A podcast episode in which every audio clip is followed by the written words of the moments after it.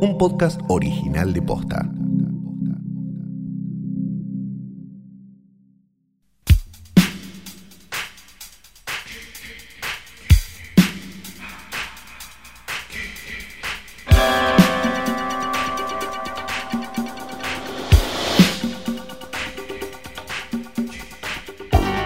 Buenas noches, buenas tardes, buenos días, o lo que sea que coincida con esto que me parece, creo, tal vez, es un nuevo episodio de Hoy tras noche. ¿Se llamaba Hoy tras noche? Sí, yo soy Fiorella Se Sargento. llamaba Hoy tras Noche. Mi nombre es Santiago Caloriola, te pisé. Esto es un, es un nuevo episodio de un podcast que hacíamos que se llama Hoy tras noche porque... yo- Parece que sí. Ok, ok. Bueno, voy a tener como que refrescar algunas cosas porque no me acuerdo del todo. Eh, vos te llamas Santiago Calori, esto sale por posta.com.net.ong. Punto Y- podcast reservaron ahora. Ah, espectacular. Ese, ese era el que había que reservar. podcast. Ese. Está bueno para decirlo en radio. Punto podcast. Ay, sí, por favor. Bueno, tenemos eh, un montón de cosas para charlar. Ay, a ella, porque yo lo quería presentar así medio como si fuera también el programa, ¿viste? El de las trillizas de oro o el de Marcela Tinera ahora, el de, el de las rubias. Las rubias. las claro, rubias, yo quiero sí. como un medio así en Zoom y diciendo como, Sí. chicos, hoy tenemos un montón que hablar. Me pareció que era Y como hay una otro que se llama Mujeres ahora también, que está muy bien representadas las mujeres por lo que viene el panel. Y para empezar, la música es la canción de Arjona, pero cantada por una mujer, para que no quede como tan tan Ah, mal. me encanta esto. Claro, como que una mujer puede cantar una canción que escribió un hombre. Escribir una canción, una mujer ya es como complicado, pará, tipo que hay Igual- que saber música y palabras. Diré algo, diré algo este, poco popular, pero quizás este, a, a tono. ¿No es un poco al pedo pedirle a la televisión que haga otra cosa igual? Sí, yo creo que ese programa, y ya arrancamos hablando de cine a pleno, creo que ese programa Sí. es la, la tele ya blanqueando que no va a intentar. Claro, no me va a intentar nada más. Quiere que No lo vea mi abuela. es. Ya claro. no, listo, Tete La señora quiere ver solita. culo, déjela tranquila la señora. Sí, sí. no me ya está. imagino a alguien diciendo eso. Se llama Mujeres. Eh, bueno. Sí. Bueno, está bien. Hay No, no es lo que hubiera querido el gerente de programación igual, ¿no? Que No. sería un programa mujeres y que solamente las muestre. Claro. Eh, hay un escritorio acá, eso sí. Hay un escritorio acá, sobre él descansa el cuerpo muerto de Daniel Tiner. Tenemos también el retrato con y sin perspectiva de género de la querida Rita Hayworth. Tenemos un logo bordado de hoy tras noche por Lucía, un oyente que nos ama y nos pide la dirección de casa y no se la damos. Ay. Este, y hay un, un- también un Daniel Tiner por venir, que no sé cuándo llegará. Este, y la verdad que nos encantaría tenerlo, pero bueno. Flor se porque, porque la chica, bueno, le pidió la dirección de la casa y Flor pensó que, que la iban a matar. Este, y bueno, y no pasó porque está acá Flor, así que tampoco, tampoco tiene el bordado, ¿no? Así que Ay, sí. cualquiera de las- lo que suceda primero, la muerte de Flor o el bordado. Estamos eh, dispuestos a entregar la vida de Flor a cambio de ese bordado tan bonito. Este, y junto a él, el bordado. Eh, la foto de un hombre nacido en Valencia, España, en 1936 y fallecido en Valencia, España, en 2011, llamado Juan Piquer Simón. Quizás no sepas quién es Juan Piquer Simón, y está bien que no lo sepas, pero quizás lo recuerdes por películas tan imposibles como The Rift, una película este, de submarinismo y horror este, del año 1990, una película llamada Slugs, Muerte Viscosa, de 1988, que anduvo dando vueltas bastante por, por la época de los videoclubes, una película también bastante bonita y española, también llamada Los Nuevos Extraterrestres, de 1963, pero probablemente por lo que más se lo conozca, sea por una película que se llama Mil Gritos en la Noche, Mil Gritos tiene la Noche, perdón, de 1982, que se conoció en el mercado internacional como Pieces, ¿no? Como pedazos, que era eh, básicamente un slasher, otro slasher más en, un, en una universidad, que con los años y con una este, reedición muy buena en Blu-ray y una serie de cosas de gente diciendo, che, esta película es divertida, tuvo como una nueva vida. Eh, ¿Por qué está acá Juan Piquer Simón? Bueno, por, por haber hecho todas estas películas que, que le importan poco a la gente, pero que a nosotros nos gusta homenajear, y por una declaración que hizo una vez, que realmente me parece una de las cosas más bellas que nos ha dado el cine. Dijo así, yo no conozco a nadie que se levante y diga, voy a ir a hacer una película mala. Tampoco conozco a nadie que diga, voy a hacer una obra de arte. Me parece como un gran concepto y, una gran explicación de su obra, ¿no? Claro, claro, claro. Y es por eso que Juan Piquer Simón está hoy en nuestro portarretratos. ¡Ay, qué lindo! Eh, tenemos, eh, a- antes de hablar de la película que seleccionamos para este episodio, pasaron cosas estas semanas en las que no hubo hoy tras noche.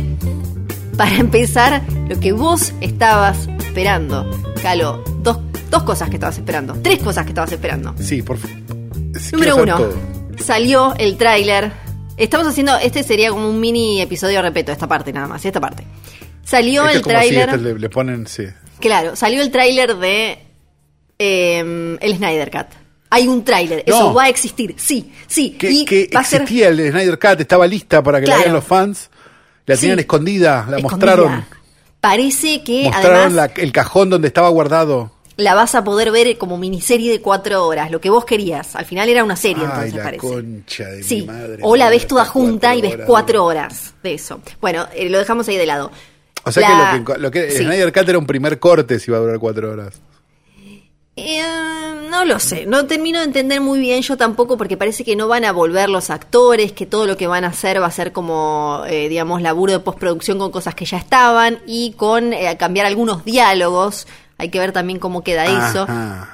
Veremos. Esto, esto va a tener la pericia técnica de Doris Wishman, me imagino gente hablando de espalda. Yo tengo ¿No? una sospecha, me- me- se me hace que va a ir un poco por ahí, pero eh, pensar lo peor para Esto- sorprenderse por- con lo mejor. Sí. Esto da la sensación, digamos, no, no sé si existe un término en español para explicar lo que es esto, pero los yankees que son perfectos para estas cosas, para contarle Sí. un término a casi cualquier cosa, como por ejemplo creeper van, ¿no? Para las, para las, este, ¿cómo se llama? Las, las combis sin ventana donde secuestran gente. Bueno, me da la sensación de que esto es un clusterfuck. Sí, no, sé, nunca supe cómo traducirlo.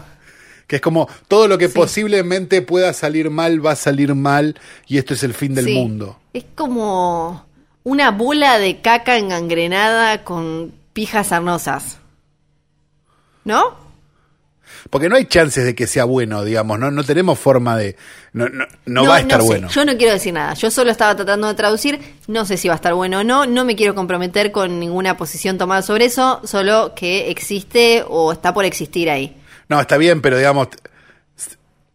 Está bien, pero desbarrancó un colectivo Sí. escolar con 40 Sí. nenes, ¿no? Digamos, y el médico llega y dice tengo una buena y una mala. Estamos en ese escenario hoy. Eh, no, no quiero volver a caer en protección al testigo. Así que no voy a decir nada. Vos lo que no que no, vos lo que no querés es que te caiga, no, pero lo voy a decir yo, lo voy a decir yo porque a mí me importa un carajo. Vos lo que no querés es que te caiga encima un fandom tóxico, que es el que tienen estas películas. No, no, no puedo contestar. Pero mi abogado me dijo Que que, si no podía uno, contestar. que si uno Perdón, que si uno... No, esto, lo, esto sí. lo estoy diciendo yo que me importan un carajo. Eh, que si cambiamos Marvelita por judío, estamos a dos cuadras de la noche de los cristales rotos. ¿No? Ese fandom. Y ahí, vamos, yo si tuviera que hacer un ranking de... de Porque Sí. llama la atención. Mirá que, mirá que estoy lejos de defender Sí. al 90% de los Marvelitas que estaban atacando. Al 99% sí, de el los de Star Marvelitas Wars también atacando. está como... Y los quiero ver morir igual Creo que a que- ellos.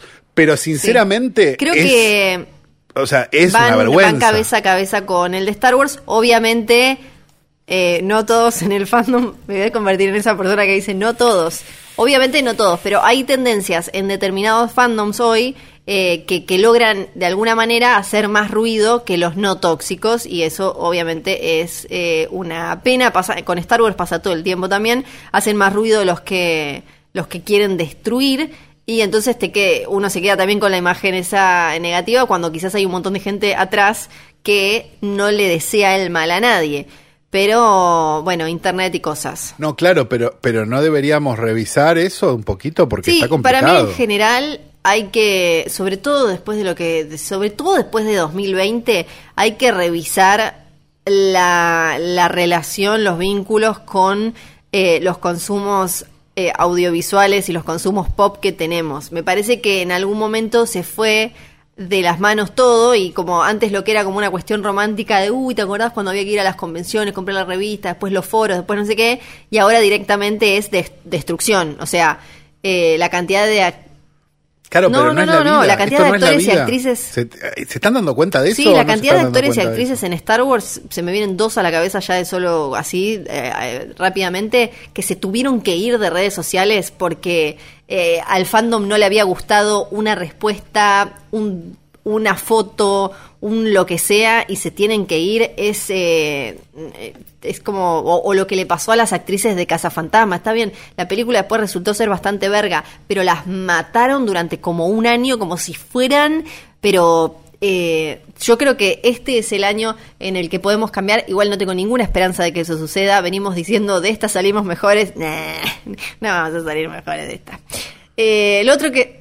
Sí. No, si tenés un montón de gente festejando como si hubiera bajado Fidel Castro de Sierra Maestra porque lograron que les, que les estrenen una mierda que no iban a Sí, o estrenar después por también mala. está el otro día que, que, Es complicado eso, eh, festejar el otro eso, día es que murió el actor de sí Es como, perdón, es como ir a Plaza de Mayo con un cartel que dice Coprófagos El- el- el- Unidos. Sí, O el sea- otro día que murió el actor de, de Pantera Negra, un, un sitio de los más conocidos, pero seguramente lo habrán hecho otros, eh, ahí ahora no se me fue cuál es porque, eh, el sitio, la primera nota que sacó después del anuncio de la muerte era ¿cómo va a ser Marvel ahora que se murió el actor? ¿Qué, qué- qué se- ¿Quién va a ser de Pantera Negra en la fase 28 del universo cinematográfico de Marvel? Como, Bueno, pero, pero esa es una preocupación razonable, ¿no? Digamos, reaccionar a la muerte en vivo es un poco más complicado. bueno, bueno, eso te puede pasar, pero como eh, todo lo que...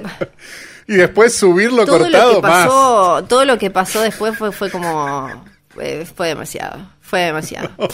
Eh, otra cosa que Lean libros, hijos de puta, no hagan eso, por favor. Me siento iorio, boludo, pero te juro que. después de otras novedades, tenemos películas estrenadas en cine en el Sí. mundo. New Mutants finalmente después de haber sido pateada Ay, qué suerte, con lo que durante la mil estábamos millones de. Con lo que la estaba esperando Sí, la gente. Exacto, ¿no? bueno, parece que efectivamente Muy es una pedorrada. eh, las críticas la mataron. Macy Williams, Oh. muy genia, retuiteó, muy graciosa, una de las críticas pésimas y dijo, "Mm, parece que no te la puedes perder, porque decía, es la peor película de X-Men. Y finalmente se, se estrenó también en muchos países. Hay que hacer mérito para Sí, hacer sí, la película de X-Men, ¿eh? ¿Cuántas, cuántas, ¿Cuántas hubo antes que eran malas y ya? Mínimo Todas. cuatro. Mínimo, o sea, como siendo como mínimo Claro. cuatro son, son pedorras. Eh, Y las que no están canceladas porque las hizo la Reina Guacho de. de tenemos, Bryan tenemos Singer, un tema también ahí. Y eh, finalmente Tenet se estrenó en diferentes partes del No. mundo. Ay, qué tranquilidad. y ahora hay como toda, Ay, y hubo toda también una movida que generó eh, cierta polémica. Creo que Tenet, eh, bueno, acá obviamente no tiene fecha, se- le, Mm. le fue, entre todo lo, lo tremendo, le fue algo bien, o sea, hizo algo de plata, están, está, Warner está contento. Eh, y también, por ejemplo, eh, pasó que estuvo Tom Cruise, fue al cine, hizo un video todo especial, fue con bien. el director... eh, Sí, lo vi. Claro, lo vi. de las rápido y de las rápido y furioso, de las Misión Imposible, qué sé yo, y hay como una movida de volvamos al cine, volvamos al cine. Claro que no es lo mismo en diferente, en cada país eh, tienen más normas y demás. Eh, Tom Cruise, que es de una religión que le cura Sí. la homosexualidad, ¿no? Digamos, porque también to- tomemos en cuenta de quién estamos tomando yo, este, los ah, consejos. la verdad es que Me imagino que debe ser anticuarentena sí, también. la verdad Tom. es que de Tom Cruise mucho temas de salud no te confiaría, ¿no? Pues Yo no lo No. haría, claro. Yo en No. lo personal no, no me si me lo dice alguien bueno, más, claro, digo como, uy, bueno, puede ser Tom Cruise, lo, te, te lo dudo un poco más. Tenemos Mm. entonces estrenos ya de cine en el resto del mundo y ahora podemos hablar de la película. Ah, para, no, me había olvidado de esta. Salió el afiche, No, pará. salió el afiche de la nueva película de Woody Allen. Son, hoy todas vienen polemiquísimas. La nueva película de Woody Allen, No, Rifkin's Festival, esto. que recordemos, la última había sido con un montón de, mm, de celebridades que después dijeron, uh, me arrepiento, uh, qué garrón, Timothée Chalamet, eh, ¿quién más era? Eh, Selena Gómez, no me acuerdo quién es más. eh, que desp- La última, aclaremos, del año pasado. O sea, la- la- los problemas de Woody Allen ya sí, estaban. por el eso, eso es lo que le decía a todo el mundo. Sí, era como, Ah, ok. dale, en, es, esta, Claro. se- creo que se, se filmó en 2018 la película y es como, Ya Sí, había quilombo eh. con Woody Allen ahí. Yo me, me acuerdo. Si, si me acuerdo yo, imagínate Sí, uno que y labura de estaban eso. Timothée Chalamet, El Fanning, Selena Gómez, Jude Law, Diego Luna, Liv Schreiber, Ah. Em, Rebecca Hall, bueno, algunos ya habían trabajado con él, otros no, y algunos dijeron después que se habían después. arrepentido. Ahora, Rif- Rifkin's Festival Ah. es una coproducción española e italiana, entonces el elenco ya Ya, bueno, eso viene pasando con Woody Allen ya hace mucho tiempo que Sí, tiene claro. El tema es europea, que acá ya tuvo que eh, apoyarse un poco más directamente en actores europeos. Como que se, se ve que en Hollywood aprendieron, dijeron, después voy a tener que salir a decir que me arrepiento y todo. Y eh, está Christoph Waltz, Pero- él sí, que ya además, eh, me parece que ya había trabajado. Bueno, él, él viene de trabajar con Polanski. Pero ya había trabajado con el con el futuro cancelado. Y tra- trabajó con. Polanski. O sea, igual, él no tiene ningún problema igual con, con, Claro, con eso. él no tiene Eh, problema. pero tienen más actores Son alemanes, ¿viste? Los Tienen- alemanes tienen otra Claro. escala de valores. Eh, ti- tienen más actores eh, francés, español, eh, Italia y, y demás. Claro. Eh, sí, no sé si se estrenan acá. Pero los actores que trabajaron el año Sí. pasado y se, y se pusieron mal este año, mi pregunta es, ¿ellos ya no habían visto que los actores que trabajaron hace cinco años ya se habían quejado, ya se habían tratado de salir? Tipo el de American Pie, cuyo nombre no recuerdo, y nadie recuerda, por cierto. Este, o esos personajes que dijeron, no, bueno, yo no sabía nada. Sí. Pero sabía en todo 2000, el mundo, hermano. Sí, es como que... en no 2017 sé. hay algunos que dijeron que no se arrepentían, obvio, que no tenían ningún problema. En 2017 Ah, se había confirmado el elenco para um, A Rainy Day, no me acuerdo cómo se llama. Eh, y sí, Sí. y se estrenó y eh, después salieron a arrepentirse y qué sé yo. Hay que ver ahora. A mí se me hace que esta Rifkin Festival ya va a tener directamente también una distribución mucho más pequeña que la anterior. O sea, acá siempre se, se venían estrenando un poco tarde, pero se venían estrenando porque el, el público madurito, que ahora eh, los estamos cuidando, se están quedando en casa, te iban a ver todas las de Woody Allen, ¿viste? No le, Claro. no le importaba ni Ronan Farrow ni no A ellos, sé qué. ellos no leen Ellos esas- esas te cosas, van. Había no una de Woody. Allen, salía un año y medio después y ellos estaban ahí y además estaban haciendo la fila aunque fuera numerada las entradas, ¿viste? Hay que llenar ese Sí, patio sí, Bullrich, sí, sí, viejo. sí. Terminé, terminé. Sí, decime. Ahora, ¿no vamos a hablar de John, Bo, de John Bojangles? ¿De John ¿Cómo se Boyega? El de, el de Star Wars. ¿Qué querés que- hablar? Te cuento. Pensé que no te iba a interesar. Bodega. No, me parece apasionante que, que, que está haciendo un, un hecho racial de una, de una situación que le pasó a todo el mundo en el mundo del espectáculo. No, Eso no, es, eh, lo que dice tiene razón. La- lo que salió a decir John Boyega después de que se notara que él ya no estaba feliz con eh, Star Wars en general, es que en, este, en Claro. esta última trilogía no supieron qué hacer con los personajes POC, o sea, con los personajes no blancos, que... ah, o sea, con dos personajes no, de toda mínimo la saga. cuatro. Y Cuatro. pero no son tantos los protagonistas. No seas troll acá porque te voy a, te voy a tipo pelear de 10.000. Eh, tiene razón lo que dice el chabón, tiene razón. Lo más parecido a un POC en la, en la, en la, en la trilogía original de Star Wars fuera de Lando Carlisian Sí, es claro, Chewbacca. ahora la gracia es que se ve. Por eso, pero ahora digamos la, la verdad. O, o Ahora- Yoda, que es verde. Que si es por eso Ahora la habían, o sea, la nueva trilogía se vendía como mucho más diversa para empezar. Entre el trío eh, central estaba eh, como protagonista una mujer, después había un, un latino y un afroamericano. Eh, perdón, eh, negro. Y mm, entonces se vendía como mucho como mucho más eh, inclusiva, como mucho más diversa y qué sé yo, y lo que pasó fue que después también había otros personajes, o sea, vos veías una foto del elenco grande de Star Wars y había diferentes colores, eh, formas y demás, pero al final, como también hubo igual Sí. todo un, un desajuste, un quilombo importante con la historia y para dónde llevaron esta trilogía, los personajes se fueron desinflando y no les dieron nada para hacer. Entonces, lo que dice John Boyega era medio como una publicidad de Benetton. Nos pusieron ahí, parecía que íbamos a hacer algo y no hicimos nada. Y eso es verdad. Terminaron como sin hacer nada. Entonces dice, ¿cómo puede ser justo? Justo sabían, hacer, sabían qué hacer con los dos personajes blancos y con todos los otros que estábamos ahí, no sabían, eh, no supieron qué hacer y no nos dieron nada para hacer. Entonces, eso que... Sí. Está bien, no, habiendo visto la, la nueva trilogía ni, ni, ni teniendo el menor interés de hacerlo, hago esta pregunta, teniendo en cuenta que estas películas puede que quizás en algún momento, haciendo una lectura muy, muy profunda y muy atravesada, puedan llegar a ser un poco Sí. fanservice. Mi pregunta es la siguiente. quizás su personaje no, pegó tanto. No, tiene que ver con eso, repegó, incluso se ve... Eh, eh, y es, es eh, interesante analizarlo desde los dibujitos, desde los dibujitos, perdón, desde los muñequitos, porque mm, fue, hasta como bajando la cantidad de versiones y de, merch que había de los, diferentes personajes, hasta fue bajando. Recontra pegó el personaje, simplemente no, en la segunda película eh, el personaje de John Boyega no tiene nada, o sea, le podés, lo podés sacar de la película y está todo bien cuando vendría, venía a ser eh, un, venía a tener un rol central, o sea, era, era como Han Solo, Leia y sí. Pero eso eh, Está bien, pero eso en la mente en todos, en todos era la nueva, o sea, la trilogía original estaba basada entre, o sea, el, corazón son tres personajes y a George Lucas lo que le interesaba era que tres actores se, llevaran bien porque eran eh, los protagonistas, eran Han, Leia y Luke. En esta nueva eran ellos tres, eran Oscar Isaac, John Boyega, Daisy Ridley. Lo que pasa es que a los otros le pusieron todo a Daisy Ridley una mujer blanca y a los otros dos no le dieron nada, no les dieron nada. Y esto pasó después con otros personajes secundarios. Bueno, entonces podemos cancelar a George Lucas. Pues no? porque George Lucas estaba en su casa tomando frappuccino.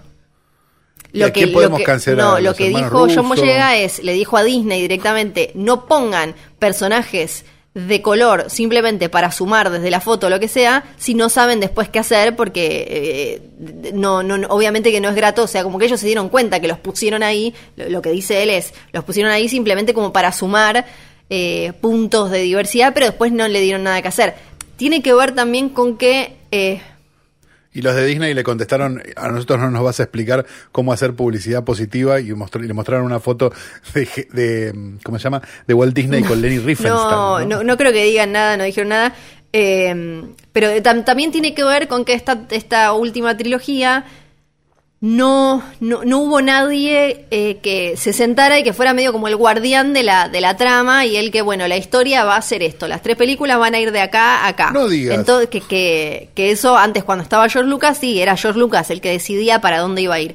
Acá no, entonces la primera película te presentó a los personajes de una manera, la segunda se la dieron a otro director con otro, otra cabeza y, y otra idea para el guion, y la tercera volvió JJ después de que tuvieran que echar a uno. Entonces, claro, los personajes quedaron perdidos ahí en el medio y a los únicos a los que eh, finalmente les dieron algo de qué agarrarse es al personaje de Adam Driver y al personaje de Daisy Ridley. Y los otros quedaron bollando ahí sin hacer nada. Incluso, bueno, se habló un montón en la, en la última película al, personaje de una piba eh, asiática. Le directamente creo que dice dos palabras. Entonces, sí, sí creo que, oh. eh, que tiene razón lo que dice John Boyega, dice que no fue una experiencia grata para él.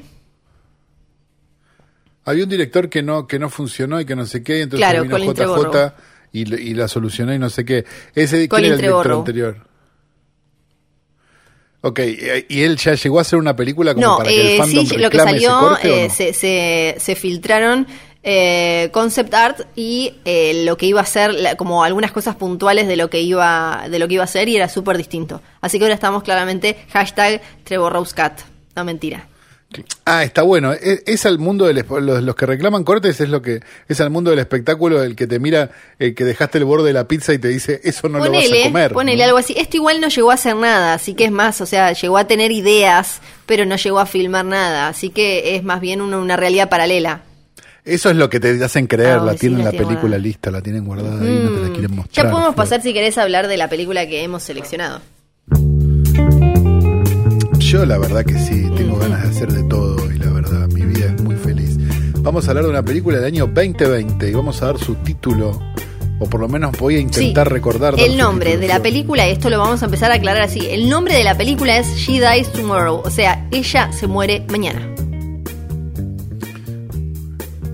Exactamente, está dirigida por Amy Seymetz. Sí, Amy le vamos a decir a partir de porque es raro. Amy, que es actriz básicamente de un montón de cosas, quizás la viste en Cementerio de Animales, quizás la viste en, la, en la remake, ¿no? Este, y en, varias cosas más de televisión, tiene una amplia este, carrera. Y esta es, creo, su segunda, ah, su segunda película. Yo pensé que era su primera película, es su segunda película. Tiene una película de 2012 que se llama Sun Don't Shine, que no la vi, la verdad, pero habiendo visto esta, me da como intriga de verla también, ¿no? Este, además de dirigir bastante televisión. Ella, además, es eh, la, la que le mandó una orden de restricción a Jane Carruth, Ah, que no es un dato menor también. Sí, Sí. eh, ella fue pareja de Jane Carruth este, desde el año 2013 y la- le mandó una orden de restricción. Así que bueno, Jane Carruth tampoco va a hacer falta cancelarlo, pues canceló con su propia obra, ¿no? Pero, pero bueno, sepámoslo, ¿no? Tengámoslo en cuenta eso. Es una película que es de Neon, ¿no? No sé si... mm, es de Neon. Sí, perfecto. Es de Neon, Do- Que em, de alguna manera es muy 2020, no porque claramente hayan, se, hayan tratado de explotar eso, porque obviamente está hecha antes. Pero no, es como muy 2020. Es muy 2020, es muy chica y es muy, me parece que tiene una gran idea, ¿no? Me, me, da esa sensación. Me- a mí, va acá, acá en general, digo, somos bastante fans de las películas que tienen una gran idea y esta tiene una gran idea porque es una, básicamente una película de, yo la, la- cuando la veía lo pensaba y decía, esta película es Sí. una casa, tres actores Sí, y una tira sí, de LED de 11. Es verdad. Sí. ¿No? Digo, eh, porque de verdad es eso. Y funciona. Entonces, ¿cuál es el problema de que no existan más películas como estas? Eso es lo que. A mí, yo estas películas en general las recibo con mucho cariño y digo, qué bueno que exista, no sé qué. E inmediatamente después me enojo y digo, ¿cómo puede ser que no Sí, haya más sí, películas sí. como esta? eh, la idea, si tal vez no te interesa y no la vas a ver, no le vas a dar pausa a esto, porque ahora se van a venir los spoilers, pero mm, te, te, te, te la vendo. Ah. La idea es que eh, una, una mina de golpe dice como, che, me voy a morir mañana, se lo cuenta a una amiga, la amiga como, uy, no, cualquiera. Sí, Tiene una premonición, esto, esto es importante, tiene como una premonición muy extraña que la hace estar sí. convencida de que va a morir el día siguiente. eh, la amiga, que al principio decía como, uh, cualquiera, experimenta algo similar y dice, me voy a morir mañana. Y esto va como expandiéndose medio como una plaga. es como un. Exactamente, sí, tal cual. Y bueno, la gente va flasheando que se muere mañana. Y con simplemente con ideaciones chotas, digamos, Sí. ni siquiera hay un peligro real.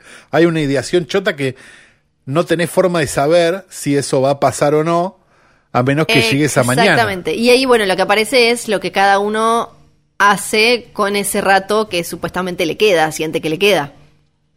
Exactamente. La película es. eh, ahí es donde se convierte, me parece, un poco en. No, no la calificaría como una película de terror, ni de casualidad.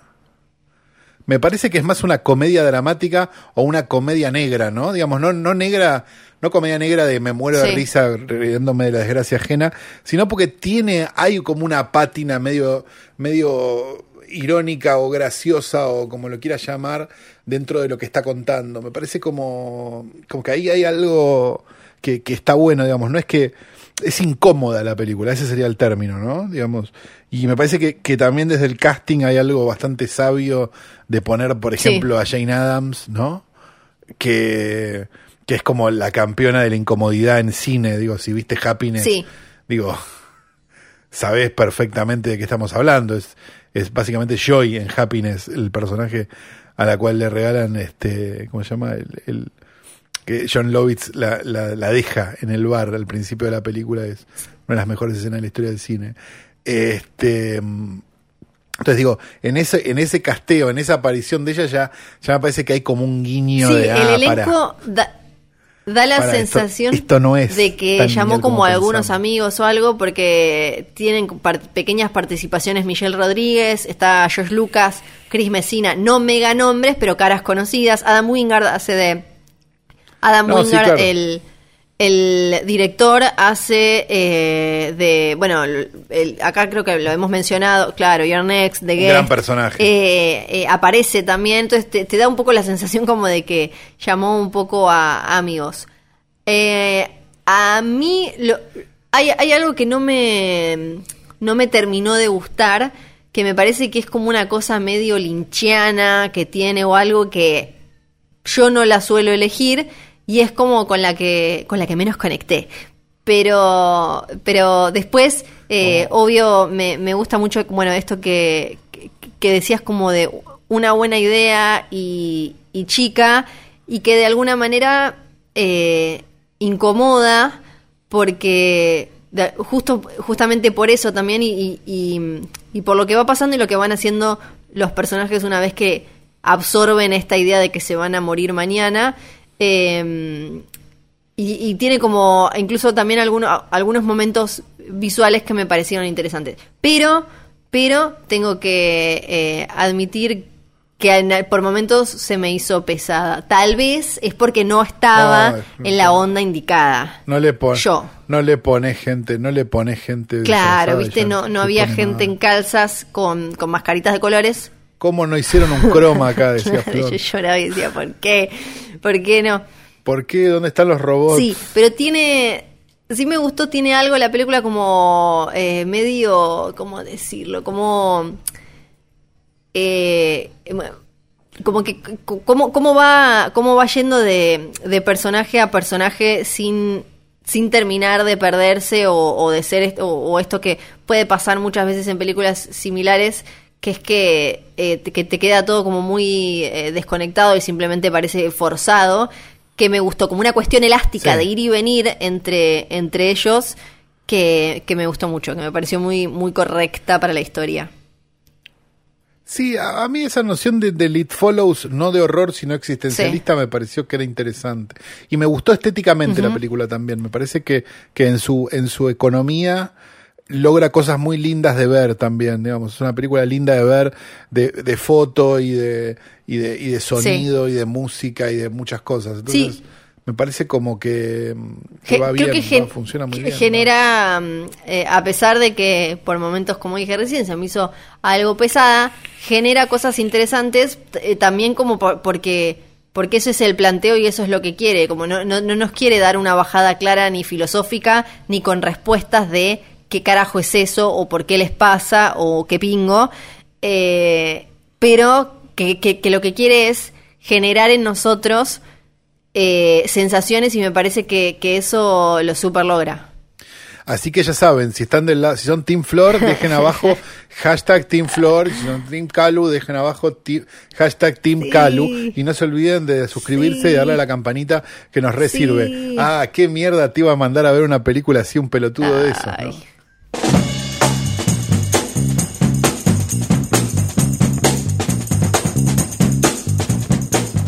Informa infofoina.com. La ministra aclaró que la situación de la vecina que fue ingresada al HRU era difícil de interpretar, dado que tenía anticuerpos, pero el hisopado le dio negativo. Chaperón, esto es la ministra Sí. de Justicia, de la ministra de Gobierno y Justicia de Tierra del Fuego, Claro. Chaperón, probablemente uno de los mejores nombres de la historia. Chaperón criticó la decisión de Tolwyn de volver a fase 1 y es más famosa que Fiorella Sí, claro, le mando un beso. Obvio que la conozco y su, Ah, ¿la conoces a Adriana Chaperón? Uno de los mejores sí, nombres de la sus historia. hijos iban a mi colegio, si no me acuerdo mal. Sí, un beso para Ah. toda la familia. Ah, la estoy viendo, Adriana. Es como una.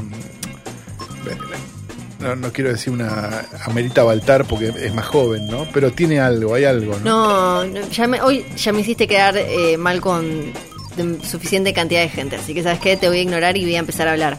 Porque, Que te va a venir, se te viene encima el fandom tóxico de claro, Adriana claro, Chaperón. que es mucho más directo. Hoy vamos a hablar de la historia de una mujer, de la trágica historia de una mujer. Hemos hablado de su marido, su marido algo violín, su marido algo manchado.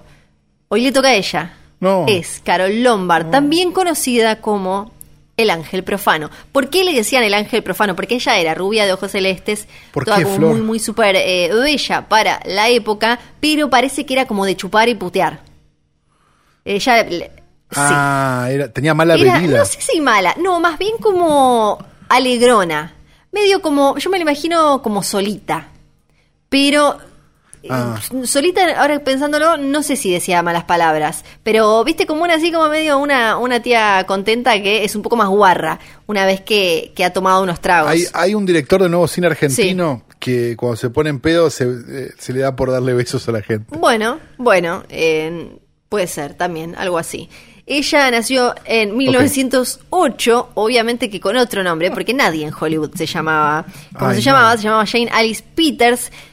Se fue medio como de casualidad, eh, era de Indiana. En 1916 se traslada eh, a Los Ángeles y parece que estaba jugando en la calle como una niñita. Otras épocas, ¿no? Porque ahora no sé quién te juega mucho en la calle, sin atención.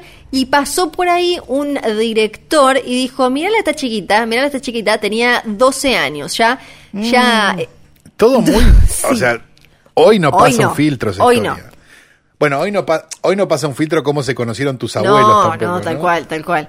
Eh, de- un- le mando un beso a mi abuela, casi madre adolescente. Hay la cantidad de abuelas que fueron madre adolescentes, ¿eh? niñas no madres. Hashtag. Claro, por eso, por eso, por eso. Bueno, tenía 12 años, ya eh, apareció en su primera, en una primera película y después, en 1924, a los 16, ya directamente pegó contrato con Fox y listo, ya está, era como el de acá al universo. Y la tenían súper, esto lo hablamos mucho acá en los carpinchos, eh, en, en- en el viejo Hollywood te etiquetaban más que nunca y era como vos sos esto y si no querés ser esto, listo. Ella era la chica linda. Entonces ahí eh, siguió laburando siempre como la linda, que aparecía hasta que tuvo un accidente de auto, un choque, en el que, bueno, zafó evidentemente porque estaba viva, pero se le hizo bastante chota la cara.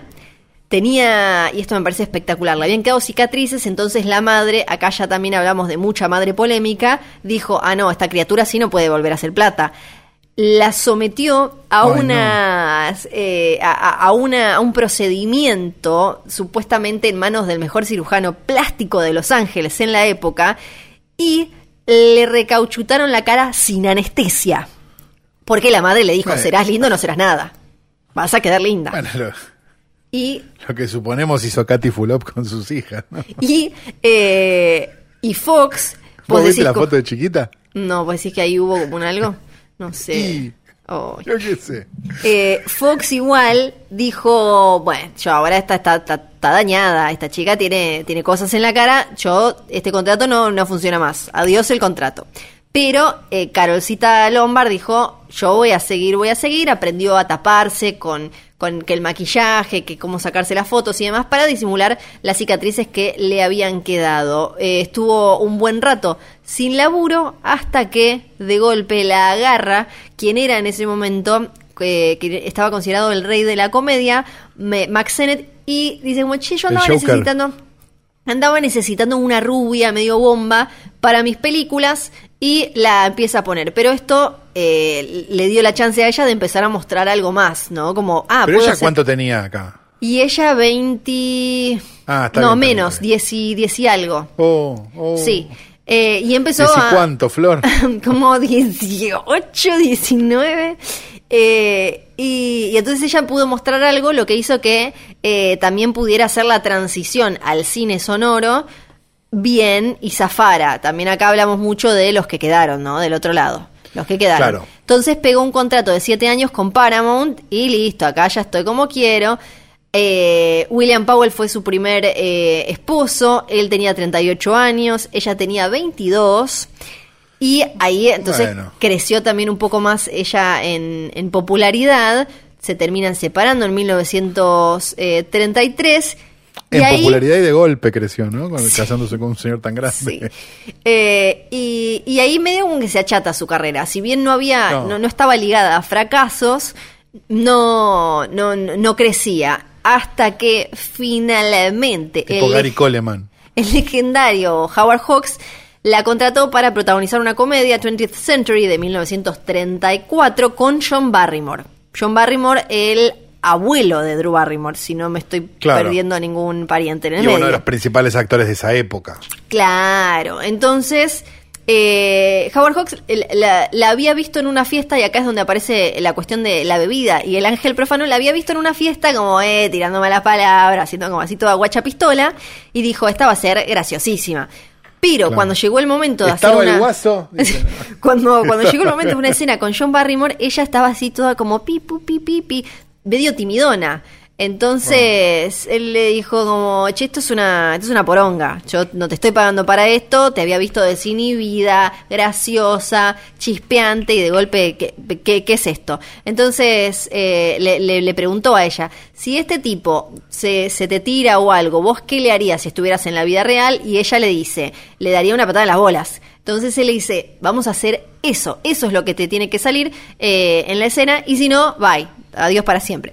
Entonces ella termina patea, haciendo como que patea a Barrymore y termina siendo ese momento el que dispara eh, su carrera y ya la pone en las grandes ligas porque a partir de, ¿Esta de esa- anécdota la cuenta ella?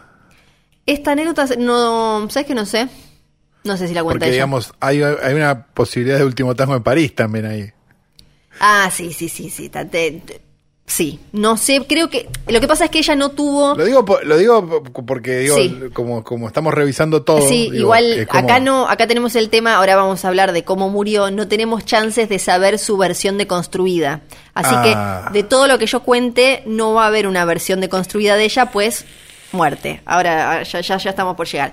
Pero gracias Bien. entonces a, a ese momento, ella empezó a laburar en lo que se llama screwball comedy, o sea, como Sí. esta, esta comedia como con un poquito de romance y enredos locos y situaciones como así, jaja, eh, exageradas, chistonas y demás. Y ahí se convirtió en El una de teatro las... de Darío Víctor y bien escrito. Sí, digamos.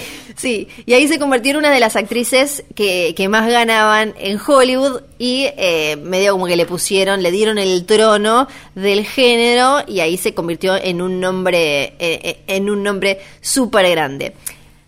En, en paralelo a su carrera profesional, ella empezó a tener un amorío con quien en ese momento era el todo en Hollywood, Clark Gable. Que Ah. acá, bueno, ya, ya sabemos que tiene bastante manchado todo. Y ¿sabes dónde, Gable ¿sabes, no- ¿sabes dónde se encontró? Creo que, creo Sí. que la hago cada vez que, me, que se nombra Clark Gable, pero Clark Gable no. No, Ah, no, ¿no? no. Como Valentino, como. No, no, no, violador de mujeres. Ah. No, no, Ah, no, ah, violador de mujeres, perfecto. Clark Gable. No, sí, no sí. digo que esté bien, digo, solamente no, tenía no. esa duda. No, no, violador de mujeres. Sí, sí. Ah, Eh, bien, bien, bien. Y se empezaron a encontrar con Carol Lombard en un tipo mm, cuartito que era medio como un ático en el Roosevelt Hotel. Pueden ir a escuchar el capítulo en el que hablamos del vez hotel. volvimos a lo mismo, Sí, ahora incluso le- hay como un penthouse que se llama, creo que eh, Lombard Gable o algo así, porque ahí es donde empezaban como a fifonear. ¿no? Ahí. Él estaba casado. eh, él estaba No. casado, pero, y esto había generado como un, un quilombito, pero eh, después se, se divorció y en 1939 se casan y se convierten en, eh, en, en una de las parejas más importantes de Hollywood, a pesar de que él seguía haciendo todas estas cuestiones con otras mujeres y ella lo, lo perdonaba y Ah, todo eso. como El la tema. chiqui. Claro, sí, sí, y después tipo le daba Perdón, una nota. Nunca Sí. dijimos. Esperen al final de este episodio porque hay una gran anécdota que vamos a contar. Ay, sí. Bueno, en, eh, para 1937 ella ya no tenía eh, contrato con, con Paramount. Quería, quería tener una familia, no se le dio, parece que no podía tener criatura, perdió unos embarazos. Después eh, pudo volver a la comedia, hizo eh, eh, Señor y Señora Smith de 1941, eh, laburó Sí. con Hitchcock, eh, To Be or Not To Be del 42 y eh, fue como una, como una especie de regreso de ella ese. El tema es que faltaba muy poco para que sucediera algo muy tremendo. Ay, Porque saber. 1941 No. Estados Unidos se mete en la Segunda Guerra Mundial, ¿no? Después de Pearl Harbor y demás. Carol Lombard era muy, ella era muy patriota y decía como a mí no me importa si me sacan el 80% de mi sueldo en impuestos, el país, el esfuerzo que están haciendo nuestros soldados y qué sé yo. Eh, Era tipo Raúl Rizo Sí. En, o eh, Juan Acosta. cuando arranca para tener las dos campanas. Claro. cuando arranca 1942 Clark Gable eh, lo, ponen al frente de lo que se llamaba el Comité de la Victoria de Hollywood y era como, viste, todas estas estrellas haciendo cosas para los soldados y demás. Entonces él le dice a la mujer, bueno, vos también tenés que hacer, somos como una pareja así muy patriota, qué sé yo, vos andá eh, a, a vender bonos de guerra por el país. Esto era básicamente te sacaban plata para hacer cosas, eh, pa- para apoyar Para a la guerra, balas. para comprarle, sí, eh, exacto.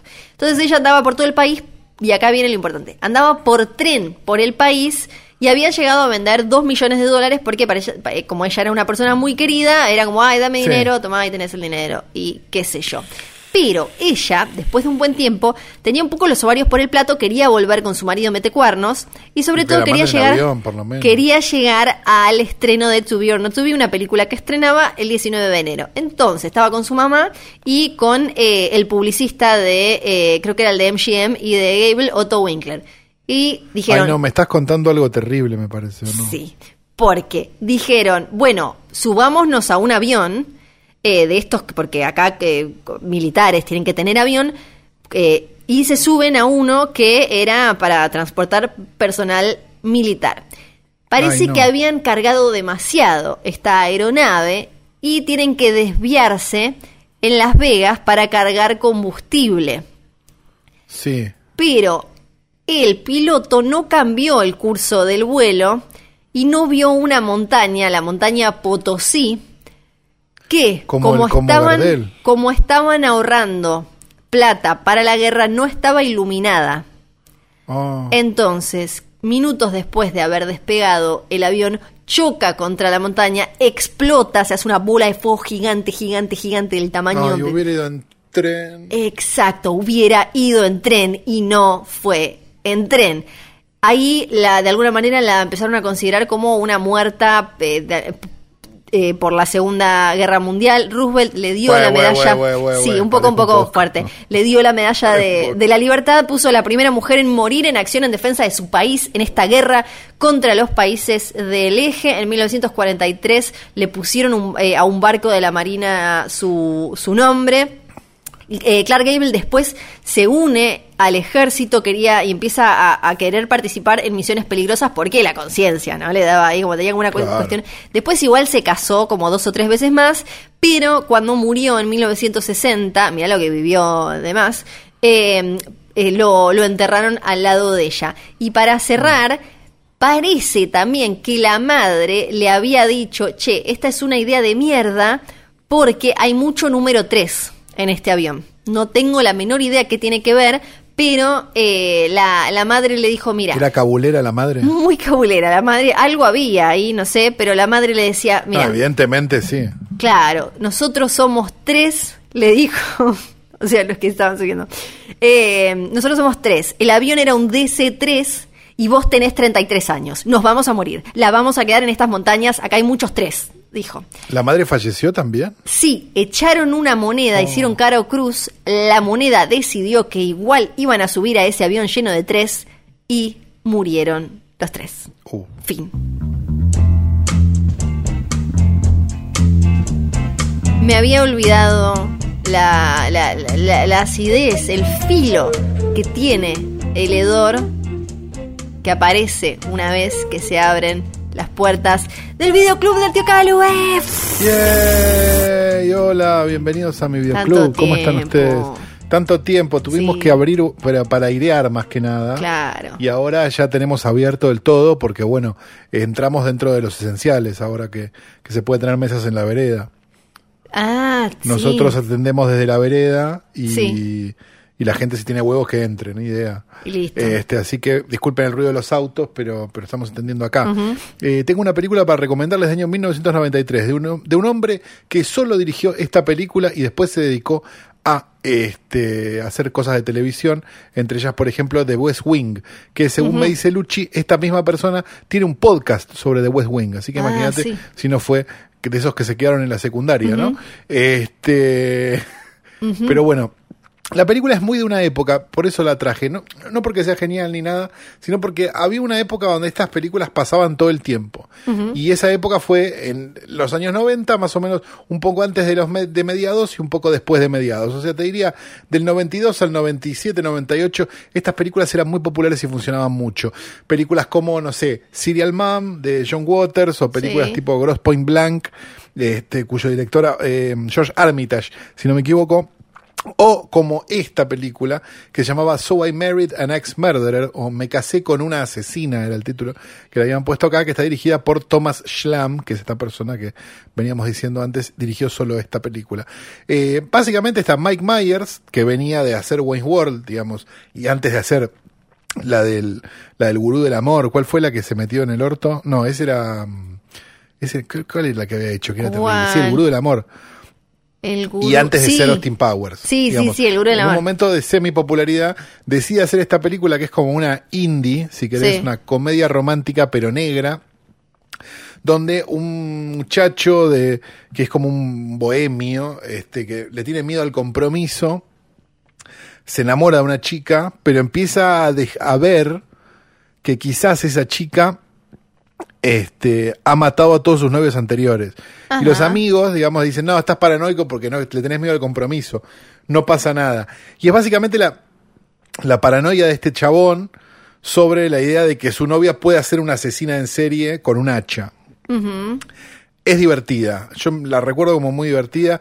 La vi hace no, no poco, pero tampoco no mucho, y, Sí. y la pasé bien. Así que si nunca la vieron, entra más como una rareza, porque, porque está Mike Myers, el de, el de, ¿cómo se llama? El de Austin Powers y el de Sí. Wayne's World, haciendo algo que na- ni de Austin Powers ni de World, que es como lo vimos hacer toda la vida. Y la película funciona muy bien. Así que si tienen ganas, un elenco absolutamente de los 90, Mike Myers, Nancy Travis y Anthony LaPaglia. Más de los 90 no hay este elenco. Si la quieren buscar, está por ahí, So I Married an Ex-Murderer o Me casé con una asesina. Igualmente, esto seguramente Luciano lo va a tipear con perfección en la, este, en la información de este podcast.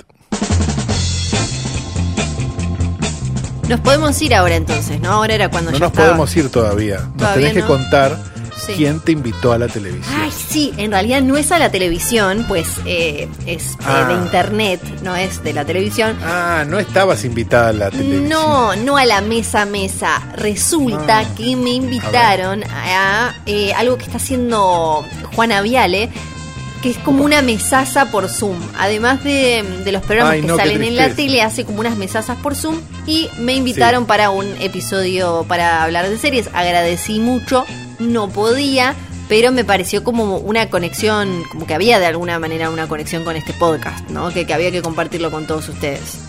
Pero vos, digamos, vos tuviste en algún momento, cuando dijiste que no, tuviste en algún momento la sospecha de que Juana quizás supiera que nosotros decimos que tenemos el cuerpo descompuesto de su abuelo arriba del escritorio. Yo lo que pensaba es, yo podría decirlo del de mi abuelo, no tengo ningún problema. Pero No, mi abuelo también, no hacía, sí, mi claro. abuelo no hacía películas, era Claro, constructor, capaz. hacía casas, es un embole. Claro. No, no, no da. Pero bueno, estaba la chance, ¿no? Quizás, y, o tal vez le copa, tal vez le copa este podcast, no, lo sabemos. Ojo, capaz tenían el dato y era y te por estaban eso. llevando para hacer un escándalo. Viste que a ellos les Ah, encanta. Scratch, Scratch en Zoom, eh, en, en Instagram. Podía, puede ser también. No caí, no caíste. Ay, no caí. Hubiera estado. Sos reviva, Flor. Sí, astuta, muy astuta. Sí. Este podcast fue grabado en el estudio etéreo de posta.com.net.ar Sí. eh, llamado Bebe Sanso on Ice. Aprovechamos para mandarle un saludo grande a Bebe Sanso que está con nanas, pero ya se le Bebe van a pasar Sanso, prontamente sí. porque él, bueno, si hay Es algo Bebe que tiene es salud, ¿no? Sí. Salud y el cuerpo de un niño de 12 años. Este, mm, para bien y para mal. Sí. Eh, tenemos también que decir que eh, también tenemos la obligación de decir contractualmente Johnny Nico Nico John. También tenemos la obligación contractual de decir qué más. Ya me olvidé, ya no me acuerdo cómo se decía el Eh, programa. Yo creo que ya dijimos todo. La, la de coso, nosotros. Ya está, ya está. Ah, no, el post offline. Ah, el post offline. Pensé que ya lo habíamos dicho. Por- no, porque no, no, no, porque porque me estaban haciendo olvidar. Nadie Sí. me estaba haciendo recordar. Mm. Esto es un plan. Sí. Esto es un plan de Luciano Machero para que todos nos olvidemos del post offline. ¿Y sabes qué? Probablemente suceda. Ajá. Nos reencontramos la semana que viene o cuando pingo sea. Claro. Mi nombre puede es Santiago Calori. Yo soy Ferela Sargenti. Chao.